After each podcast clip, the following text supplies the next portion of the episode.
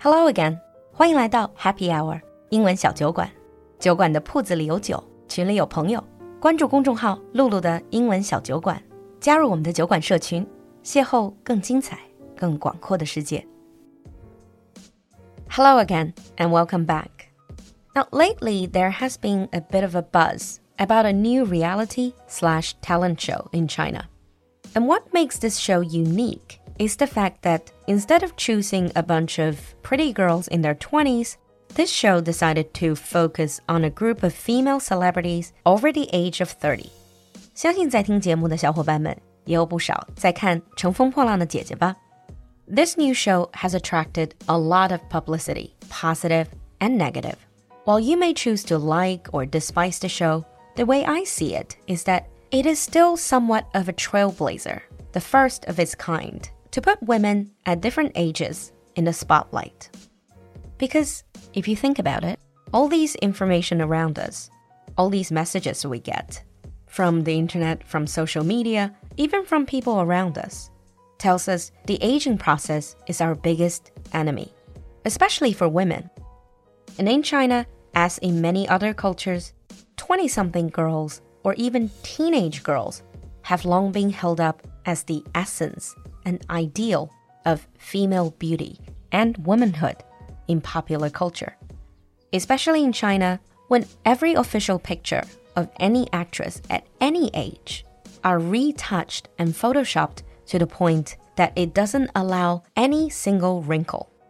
And we also have all these beauty apps, beauty cameras, that allow us to erase any sign of aging to achieve an almost unreal image within a few taps. Sure, there are frequent stories and articles about how 30 is the new 20 or 40 is the new 30, but rarely do we see women over a certain age, unretouched, unapologetic, not medically intervened upon, held up as desirable and admirable, or even held up at all. 虽然我们也会说很多关于年龄的鸡汤，但是在整个的大语境里， 我们很少能去欣赏各个年龄段女性的魅力。Now, we may see the aging process as a nightmare and try everything to fight it. The good thing is, plenty of female role models have the guts to face the reality or face the mirror with grace.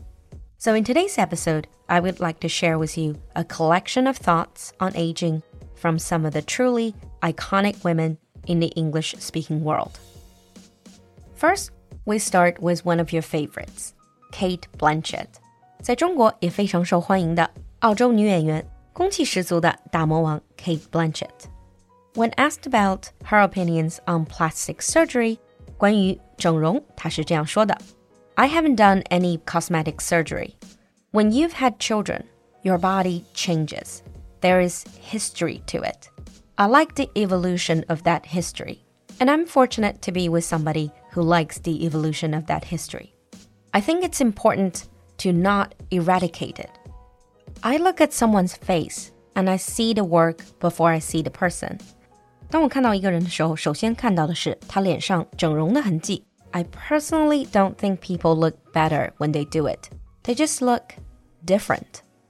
And if you're doing it out of fear, that fear is still going to be seen through your eyes.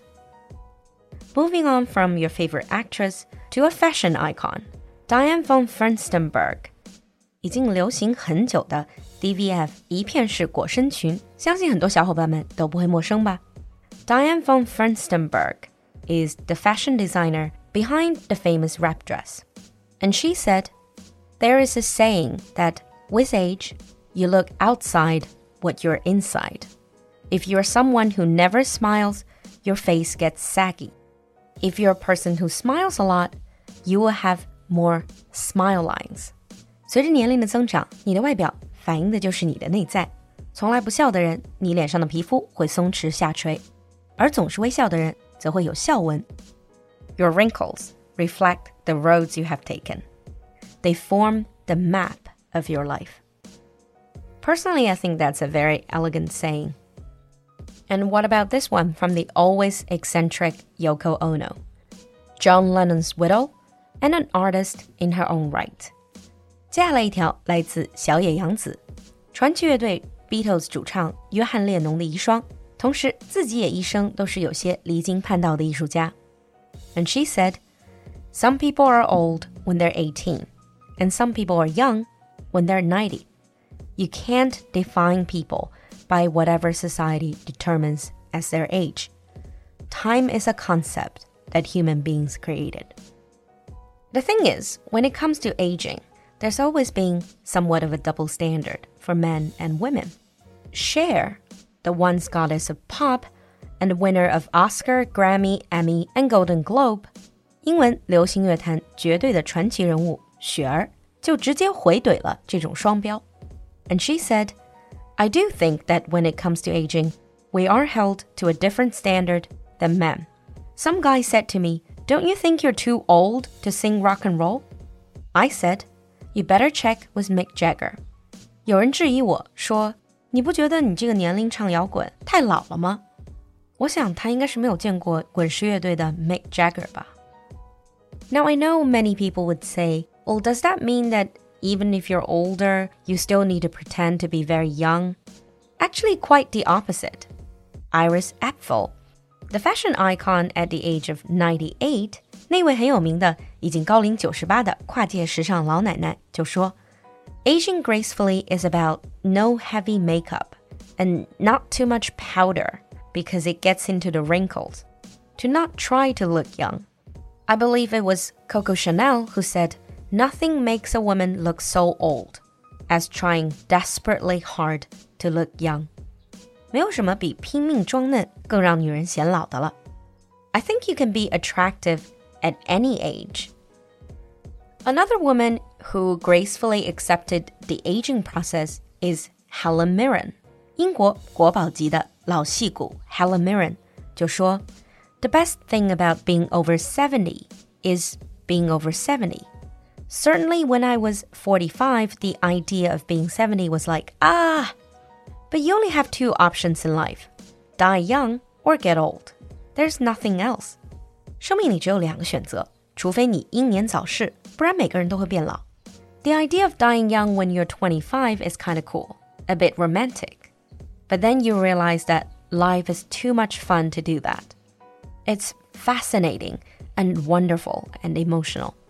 So you just have to find a way of negotiating getting old psychologically and physically. And in the next quote, one of the most successful talk show hosts, Oprah Winfrey, 一度大红大紫的脱口秀主持人 Oprah, she simply said, The way I see it, every year can be a brand new journey. Think about it. You get one chance to be 25, 38, 44, 61, and every age before and between. Why wouldn't you want to experience all the wonder in each step on your path? And then moving on to a more emotional quote from Patti LaBelle, an American singer, songwriter, actress, businesswoman with a career spanning 60 years. She said, Here's what I know I'm a better person as I get older. I'm calmer, easier to live with. All this stuff is in my soul forever. Just don't get lazy. Work at your relationships all the time. Take care of friendships. Hold people you love close to you take advantage of birthdays to celebrate fiercely.